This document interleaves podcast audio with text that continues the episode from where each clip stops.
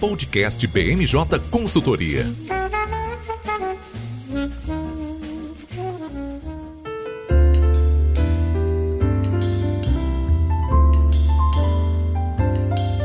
Olá pessoal, está começando agora mais uma edição do podcast BMJ. Eu sou o Lucas Fernandes e, como sempre, nós trouxemos um time de especialistas para conversar aqui comigo hoje. Vão participar dessa edição o nosso consultor Eduardo Martins. Tudo bem, Edu? Tudo bem, Lucas, e com você? Tudo certo. Também aqui com a gente a nossa consultora Fernanda César. Tudo bem, Fê? Oi, Lucas, tudo certo. E fechando o time de hoje, a nossa consultora Luana Karasek, que estava sem vir para cá depois que a pandemia, que a, que a CPI da pandemia acabou, né? Agora a gente conseguiu trazer ela de volta com uma nova variante no Brasil. Tudo bem, Luana? Tudo bem, Lucas, e com você? Só venho dar más notícias, né? É, pois é, a gente precisou de uma variante para você voltar. Bom, pessoal, o episódio de hoje tá bem recheado. A gente vai começar falando sobre a chegada da variante Omicron aqui em território nacional, um pouco já do arranca-rabo que a gente está vendo entre Anvisa e governo federal. A maior parte das discussões envolve o passaporte da vacina. O governo federal, como já manifestou diversas vezes, é contra e tem tentado também blindar que iniciativas estaduais e municipais nesse sentido prosperem. E a Anvisa preocupada principalmente com a questão dos aeroportos, já que é, cabe ao governo federal determinar quais são os requisitos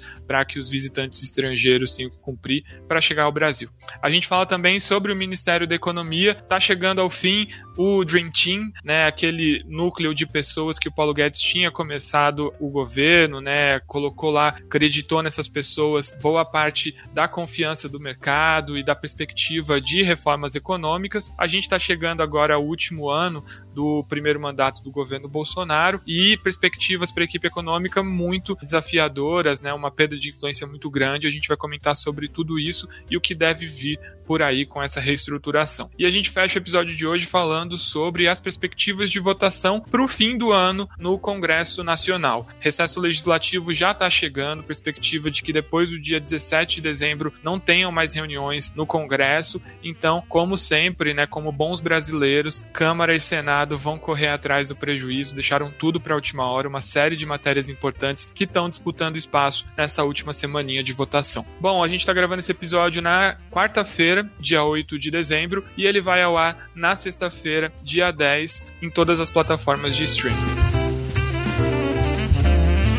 Bom, sem mais delongas, queria te chamar, Luana, para nossa conversa, porque como eu disse, a gente estava caminhando para uma seara de flexibilização do isolamento social, a pandemia sob controle no Brasil, a gente está com números de, de óbitos abaixo até do que muitos meses do ano passado, mas agora surge a variante Omicron, que foi identificada pela primeira vez lá na África do Sul, né? Ainda existe divergência sobre qual país originou essa variante mas ela está é, deixando aí autoridades nacionais e internacionais de cabelo em pé. Queria que você comentasse um pouco para a gente o que já se sabe sobre essa variante e por que que a gente vê esse bate-cabeça entre o governo federal e a Anvisa para criar uma resposta para essa variante aqui no país. Bom, Lucas, desde o início da pandemia, a gente tem enfrentado diferentes crises, diferentes fases. É, a existência de novas variantes e novas cepas, pensando como é um vírus, não é uma uma surpresa, mas como se trata sempre de um, um, uma nova cepa, uma nova variante, a gente sempre tem que esperar os, os estudos e os testes saírem para termos uma, uma decisão mais concreta. Nesse meio tempo, as autoridades sempre têm que tomar decisões que muitas vezes têm custos altos, como é o caso da Omicron desde que ela surgiu, a gente tem visto algumas movimentações em diversos países em relação a passaporte da vacina, a fechar fronteiras e fechamento de espaço aéreo, por exemplo. No caso dessa nova cepa, a gente ainda não, não tem tantas informações. É, por exemplo, como você já citou, o primeiro caso identificado foi na África do Sul, mas possivelmente ela tenha surgido em outro país. E aí a discussão em relação a turismo e migrações, ela sempre termina voltando. No caso do Brasil, a gente tinha tido uma certa estabilização, principalmente no mês de novembro, em relação aos desgastes que o Ministério da Saúde vinha passando, em relação a, a todas as discussões sobre gestão da pandemia por conta da estabilização da situação sanitária. Com essa nova variante, isso reacendeu as divergências entre Anvisa, Ministério da Saúde e estados, que já vem aí em alguns momentos de tensão, e agora a principal discussão é em relação ao passaporte da vacina. Porque quando você aumenta a cobertura vacinal, principalmente aqueles que não estão vacinados, eles podem favorecer a criação de novas cepas. Então, é, limitar e, e restringir a circulação de pessoas não vacinadas é uma medida que é muito discutida. Em se tratando da perspectiva do governo federal, a gente tem uma, uma opinião ou uma linha ideológica que vai contra isso. E aí, dentro dessa perspectiva de uma nova variante e de muita instabilidade, a gente começa a voltar a ter as divergências que a gente já vinha vendo aí desde março do ano passado. É interessante, né, Luana, a gente vê como ah, alguns elementos da pandemia se repetem, mas outros é, a gente vai vendo um amadurecimento é, de alguns atores. Acho que o primeiro ponto para a gente destacar né, sobre essa nova variante foi que, é, como é, você muito bem pontuou, né, a África do Sul é, foi o primeiro país a identificar essa nova variante, foi o país que deu o alerta para a comunidade internacional, mas, enfim, já existem rumores de pessoas que teriam é, sido infectadas com essa variante na Europa antes do, do, primeiro caso encontrado na África do Sul. Então não se sabe há quanto tempo é, essa nova cepa está circulando e, enfim, a África do Sul foi o país que acendeu o alerta. E aí a gente vê, por exemplo, a OMS é, se posicionando contra o comportamento é, de países como Estados Unidos, países da União Europeia também, que é, assim que a África do Sul acendeu esse sinal de alerta, fechou fronteiras para os países do sul da África, né? Uma lista de países que estariam sido afetados. Isso tudo a despeito de outros indivíduos infectados com essa variante já terem sido identificados em outros países, né? E para esses países as, as, as, fronteiras não estavam fechadas. Então tem essa questão da desigualdade social, né? Que, que se, se enfim, que existe no mundo é, e, e, se reflete no acesso à vacina e também em medidas mais restritivas do, dos países. Então, esse é o primeiro ponto. Mas quando a gente chega para o governo federal, a gente já vê uma repetição de narrativas, né? Não é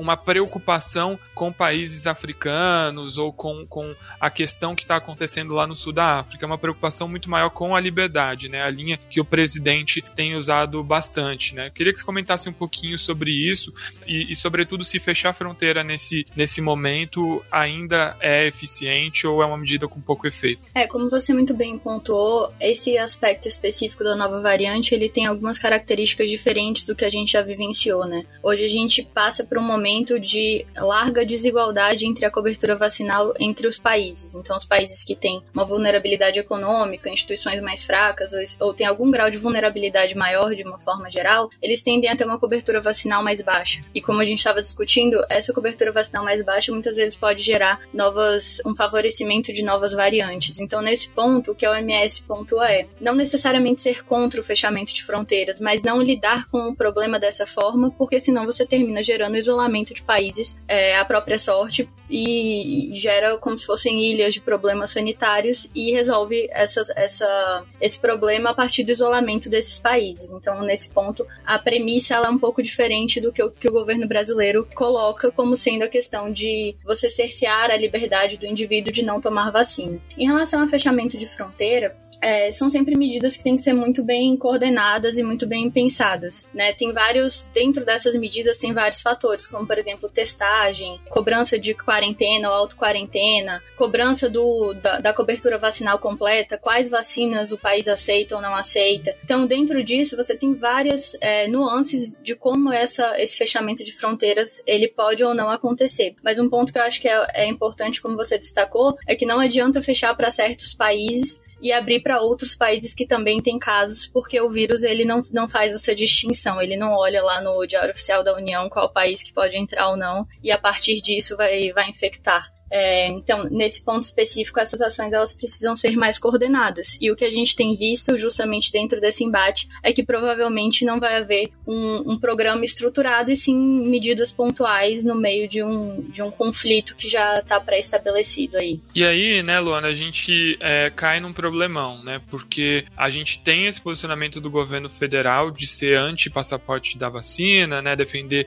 que a vacina não tem que ser obrigatória e, inclusive, proferir uma série de discursos, né, muitas vezes até mesmo desaconselhando a população a se vacinar, né, então é, é, muito curioso a gente ver esse comportamento de autoridades federais, a gente vê na mídia estatal, né, na publicidade oficial uma, um estímulo à vacina, mas a gente vê muitas vezes no discurso e, e discursos públicos e proferidos em, em, em espaços institucionais a gente vê é, esse desaconselhamento à população, né? Então é bem curioso ver isso. E como a gente sabe, o governo federal é o, a autoridade responsável por dar vazão aos aeroportos internacionais, né? Então, determinar recomendações, não cabe, por exemplo, ao governador João Dória falar como que os, os, os, visitantes estrangeiros vão ser recebidos no aeroporto de Guarulhos, especificamente. Isso tudo cabe, compete ao governo federal. E aí a gente tem um caso de que o Brasil se torna um paraíso né, para os movimentos anti-vacina, uma fonte de turismo para visitantes que não querem se vacinar, né? Já que até agora a gente só está cobrando PCR e mesmo para países que estão cobrando PCR a gente está vendo até uma corrida, né? Antes o PCR poderia ser feito até três dias antes da viagem, agora tem que ser feito com menos de 24 horas. Então é, o Brasil fica numa posição muito muito delicada, né? Com esse comportamento. É esse ponto que, que você tocou é importante e ele é a principal fonte das discordâncias entre o governo federal e a Anvisa, né? E aí a gente entra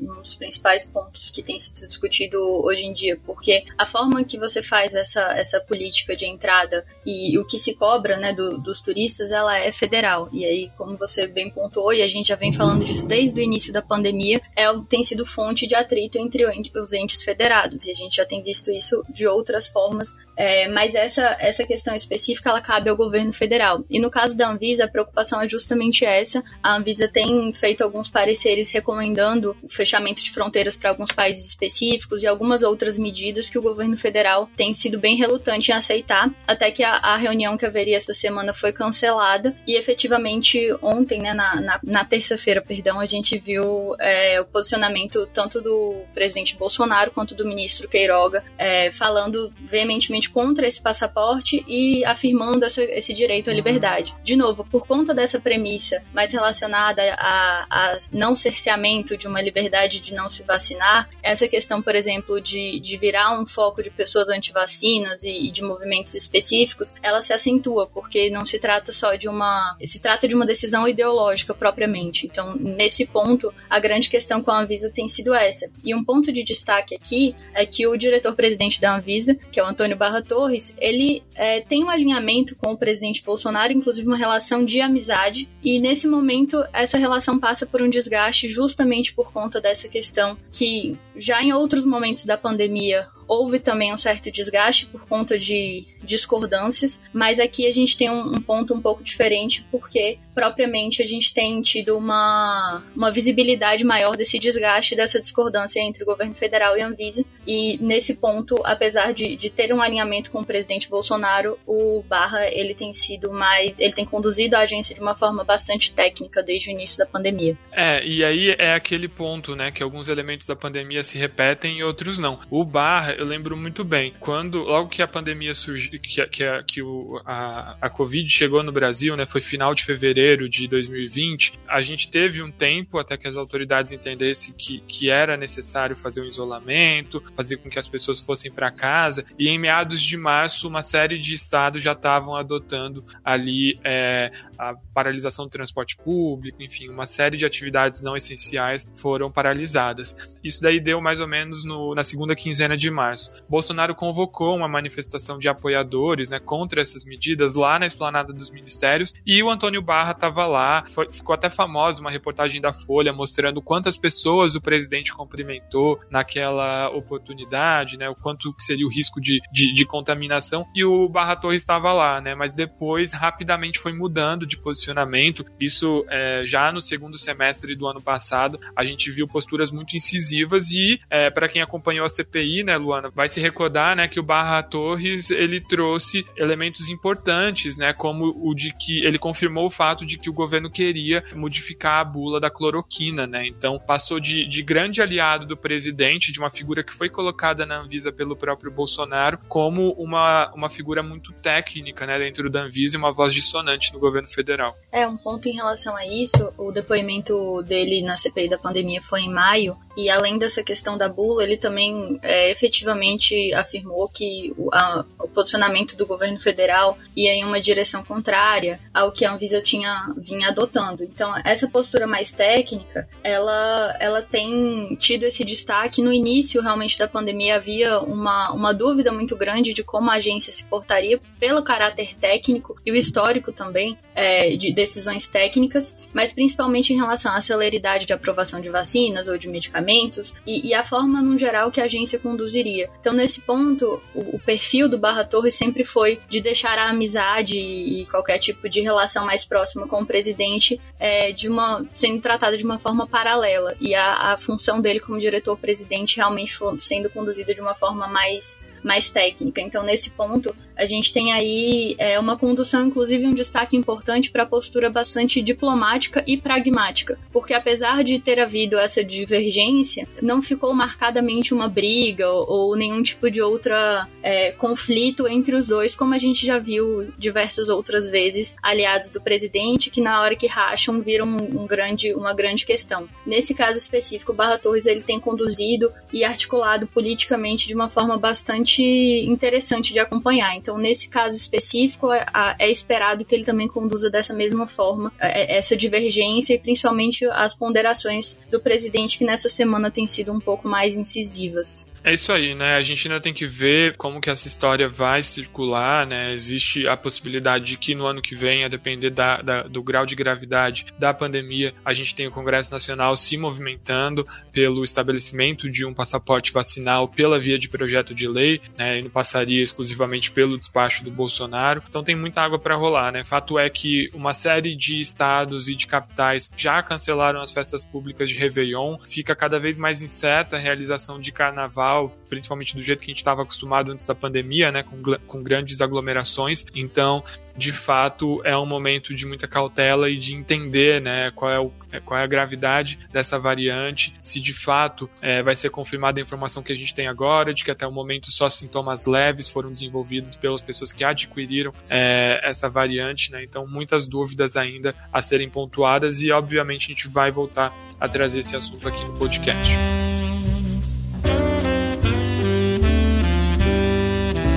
Bom, passando para a próxima pauta, já queria te chamar, Edu, porque, como eu disse no começo do episódio, a gente está vendo o fim da equipe dos sonhos, né? O Dream Team do Paulo Guedes, é, que ele tinha montado lá em janeiro de 2019, garantido que uma série de privatizações e de agendas de reforma iriam, iriam avançar com facilidade no Congresso, e a gente vê um desencanto muito grande de várias pessoas que compuseram esse Dream Team, e agora a gente parece estar chegando no capítulo final, né, com a possível saída do Carlos da Costa. O que, você traz pra gente sobre essa questão? É, Lucas, então, o Dream Team realmente tá chegando ao fim, a gente tá sendo ventilado a saída do Carlos da Costa da Secretaria Especial de Produtividade e Competitividade, né, a CPEC, e no lugar dele entra a Daniela Marques, que é uma pessoa que está do lado do Paulo Guedes desde a equipe de transição dele, né? Então é um nome que já é muito próximo dos ideais ali do ministro, já sabe bastante das pautas e estava comandando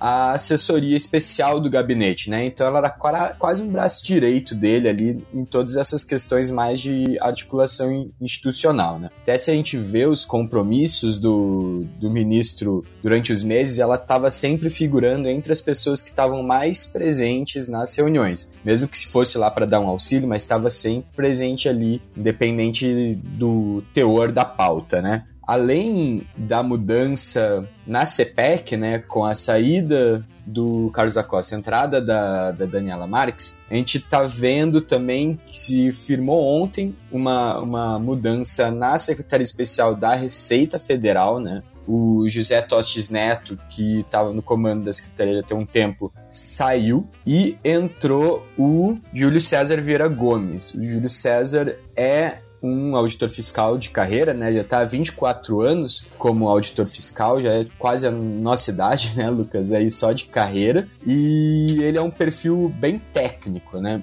Ele é um nome que, que vai ser bem recebido pelos auditores fiscais, né? Depois de um desentendimento que teve ali com o Tostes Neto, que a classe dos auditores é, fez uma moção de, de, discordância ali com as ações dele, de, de não confiança, né? Que, sobre as ações que ele estava tendo. O Júlio César, além de, de ser um, um profissional de carreira, ele já teve no comando do Conselho Administrativo de Recursos Fiscais, né? E hoje ocupa o cargo de diretor jurídico do Sindifisco, que é o sindicato que representa a classe dos auditores da, da Receita Federal, né? Então, super vai atender ali as questões que a classe tiver para levantar dentro da, da Receita Federal. Só nessa dança das cadeiras aí fica aberto um cargo, que era o cargo que a Daniela Marques tinha, que estava sendo ventilado o nome do Alexandre Baldi. O Baldi foi é, secretário de transportes do governo do João Dória, né? Ele é próximo do, do, governador de São Paulo, e isso acabou dando um desentendimento ali entre o, o ministro da Economia, o Ciro Nogueira, né? O chefe da Casa Civil, que estava tentando emplacar o nome de, do Baldi para entrar na, na, no cargo da Daniela Marques, e o presidente da República, Jair Bolsonaro, que não quis que o nome de Baldi fosse colocado numa posição tão estratégica dentro do Ministério da Economia, porque é o cargo do cargo da Daniela Marques, é um cargo que lida ali com as relações políticas, exatamente pela proximidade com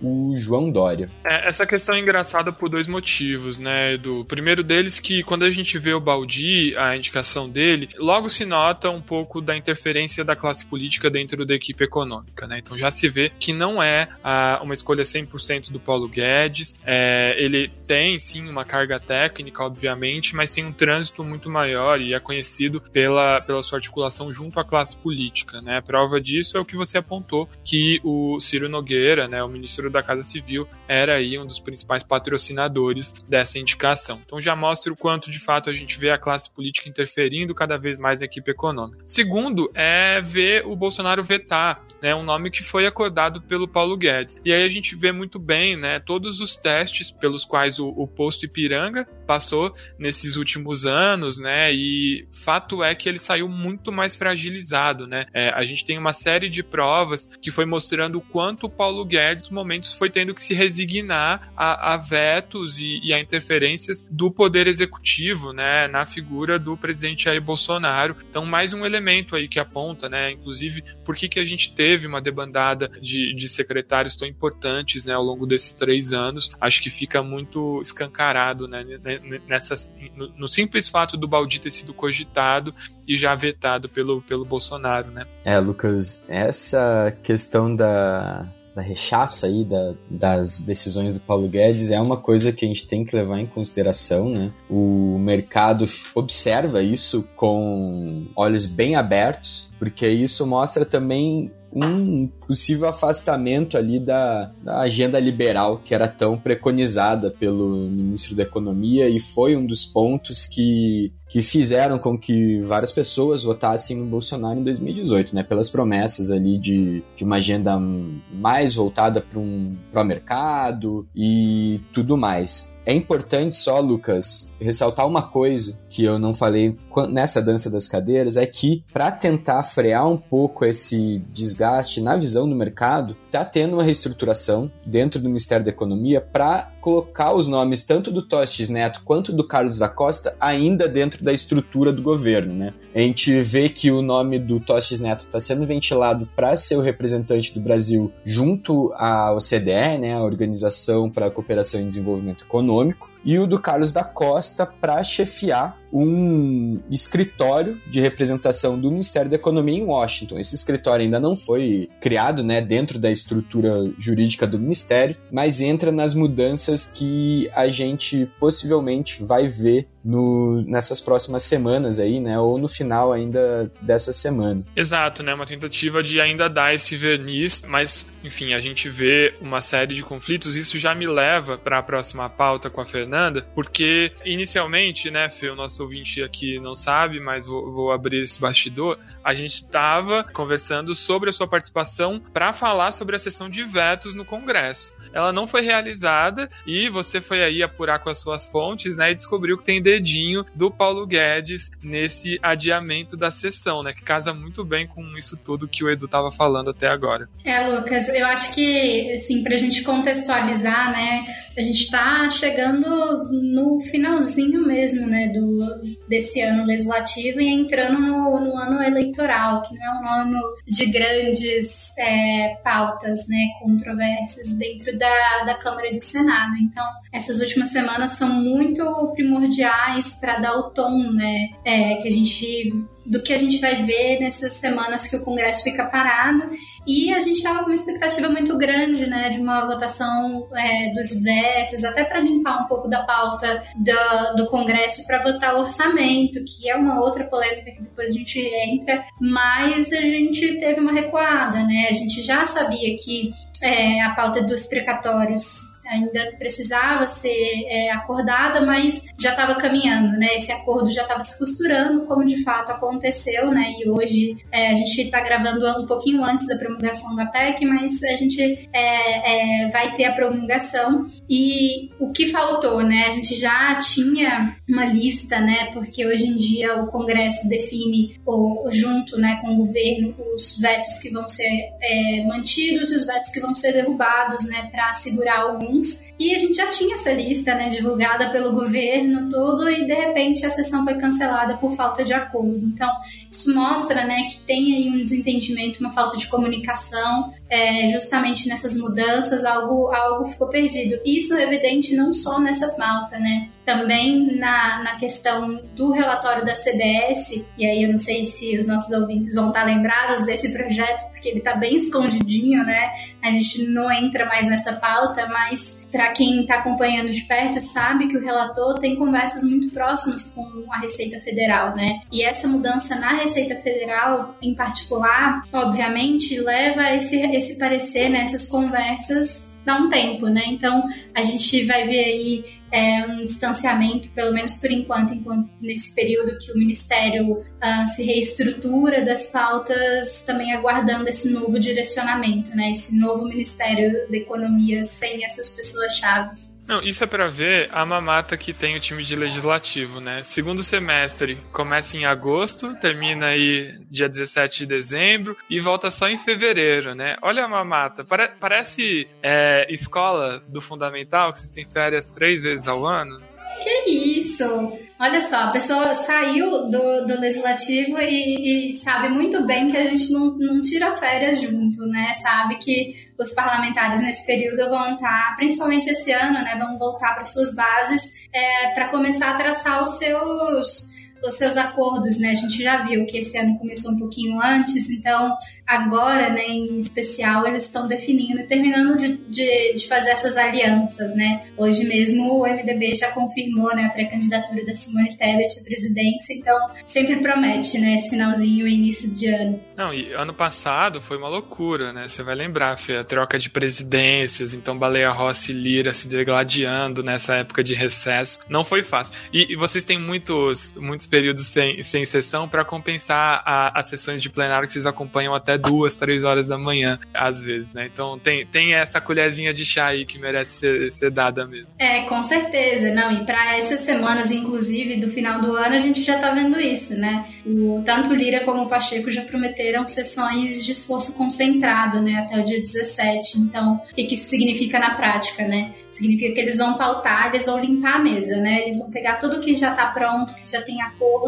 colocar para votação, para não ter que, é, digamos assim, forçar acordos no ano de eleição. Então, se já tem acordo, se já pode ser votado em plenário, vai entrar na pauta, né? O que a gente já sabe mais ou menos, né, que deve entrar nessas semanas na Câmara, por exemplo, é o Refis e a Lei Candi, mas fake news, que é um assunto muito complexo, e o piso do, dos enfermeiros, por exemplo, que também é um assunto que nas últimas semanas tentou chegar no plenário, essas pautas não devem entrar. Mesma coisa para a reforma tributária, né? Em ambas as casas, não deve é, avançar em nada, fica para o ano que vem, com esse adeno né, do ano que vem não, não se voltam pautas polêmicas. Então, realmente fica para o ano que vem? É uma coisa para a gente pensar, né? A gente sempre fala, né, Fê, que maldade a gente tem que fazer antes do Natal, de um ano eleitoral, pro, pro, pro eleitor não, não, não se lembrar, né, do, do, do que aconteceu, dá tempo de outras pautas mais positivas em ano, anos eleitorais avançarem.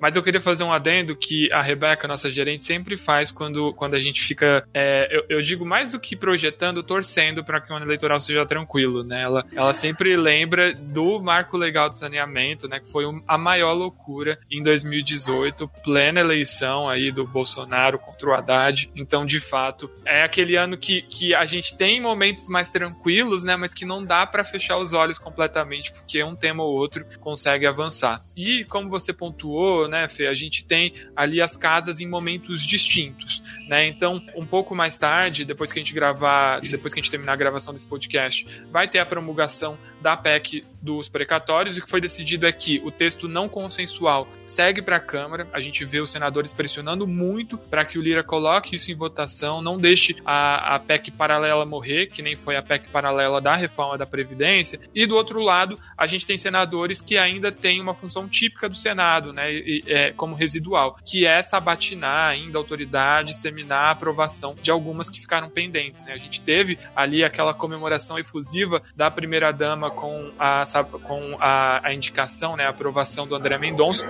mas falta uma série de, de autoridades ainda para cargos que também são muito importantes, né? Com certeza, Lucas. O, o, essa questão dos precatórios ela é muito importante, né? Porque o governo nem esperou, né? A gente já viu aí a MP que fala sobre isso, já foi, né? Já saiu do auxílio. É, então a promulgação vai acontecer, mas a gente tem que lembrar que o texto consensual ele não dá toda essa liberdade para o governo, né? O que está ali é, é, muito pouco programa. Então a, a PEC é paralela, né, que vai direto para o plenário da Câmara, né, eles encontraram uma forma uh, mais ou menos regimental de fazer isso, ela vai direto para a Câmara e ela vai garantir o restante né, da, dessa folga fiscal para o governo bancar o, auxílio. É, mas a gente não deve ver isso tão rápido quanto essa promulgação. De todo modo, o plenário do Senado, né, o plenário e as comissões vão estar trabalhando aí em esforço é, é, gigantesco, porque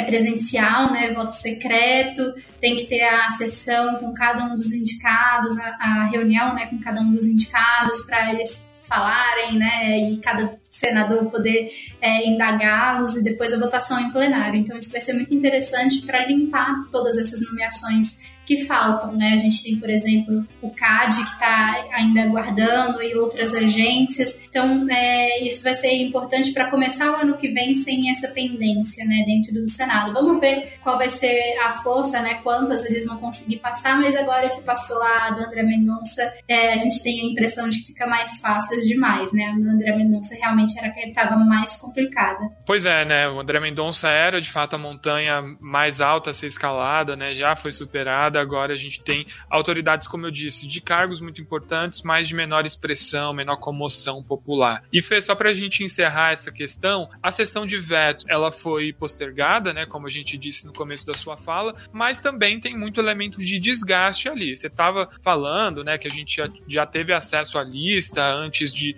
do, do acordo ser rompido, mas a gente tem temas como é, fundo eleitoral, que se a gente recuperar é, lá atrás, quando a LDO foi aprovada, uma série de deputados bolsonaristas foram pegos com DNA nessa, a favor dessa, desse aumento do fundo e depois tentaram recuar. Então tem toda aquela pressão, o Centrão precisa desse dinheiro, mas a população não aceita muito bem. E a gente tem temas que é, geraram um desgaste muito grande para o Bolsonaro, né? Como a questão da, da, da pobreza menstrual, né? De, de não liberar a distribuição de absorventes para mulheres em situação vulnerável, né? Então é uma pauta que vai ser bem, bem complicada, né? Lucas, é uma pauta que precisa sentar e analisar com muito cuidado, né? Por isso que esses acordos eles demoram, né? Quem acompanha o Congresso sabe que essas sessões elas não acontecem sempre. Uh, os acordos são feitos com base nos outros vetos, né? Então, na importância, qual é o impacto para o governo, para a política e para a pauta, né? Para o discurso. Então, é, é, é, muito, muito trabalho, né, de cada um deles, dos líderes, né, que estão tentando levar pautas. E aí eu sempre reforço que ano que vem é ano de eleição, então tudo que é aprovado também vira discurso ano que vem. Então tem toda uma série de, de fatores que influenciam isso. Hoje a gente ainda não tem sessão agendada, né? Então hoje ainda não tem acordo. Mas pode ser que até amanhã se faça um novo acordo e se chame uma sessão para sexta-feira. Pode ser também que a sessão só aconteça na, na outra semana. Então tudo isso vai depender do, do cenário e do jogo político. O fato é, precisa acontecer para a gente poder ir para orçamento. Senão a gente vai entrar o ano que nem a gente entrou esse ano, né? Sem o orçamento aprovado, e isso gera uma série de fatores aí para o Ministério da Economia que eu duvido que eles queiram, queiram lidar novamente, né? Trabalhar com orçamento reduzido. Então, a, a expectativa, né? Porque o relator do orçamento já está trabalhando com a hipótese de que vetos vai ser resolvido e que eles vão apresentar o relatório tanto que o relatório preliminar dele já foi aprovado essa semana, então agora eles estão trabalhando nos relatórios setoriais para, assim que resolver veto, já entrar na pauta e aprovar esse relatório. Lembro que o orçamento está no meio de uma polêmica, então pode ser que essa votação aí se estenda, né, seja um pouquinho mais longa, mas que ela tá ali prestes a acontecer, ela tá. Pois é, né? Fora de tudo isso, tem toda a questão do orçamento secreto, Lira e Pacheco dizendo que estão tentando dar publicidade, Rosa Weber já liberou o pagamento, enfim, um monte de coisa para a gente ficar é, de olho. Bom, queria agradecer demais a participação do Eduardo, da Fernanda e da Luana aqui comigo hoje e convidar todos vocês que nos ouviram até agora a seguir a BMJ nas redes sociais. Eu fico por aqui e até a próxima. Podcast BMJ Consultoria. Não deixe de acompanhar a BMJ em nosso site www.bmj.com.br e em nossas redes sociais.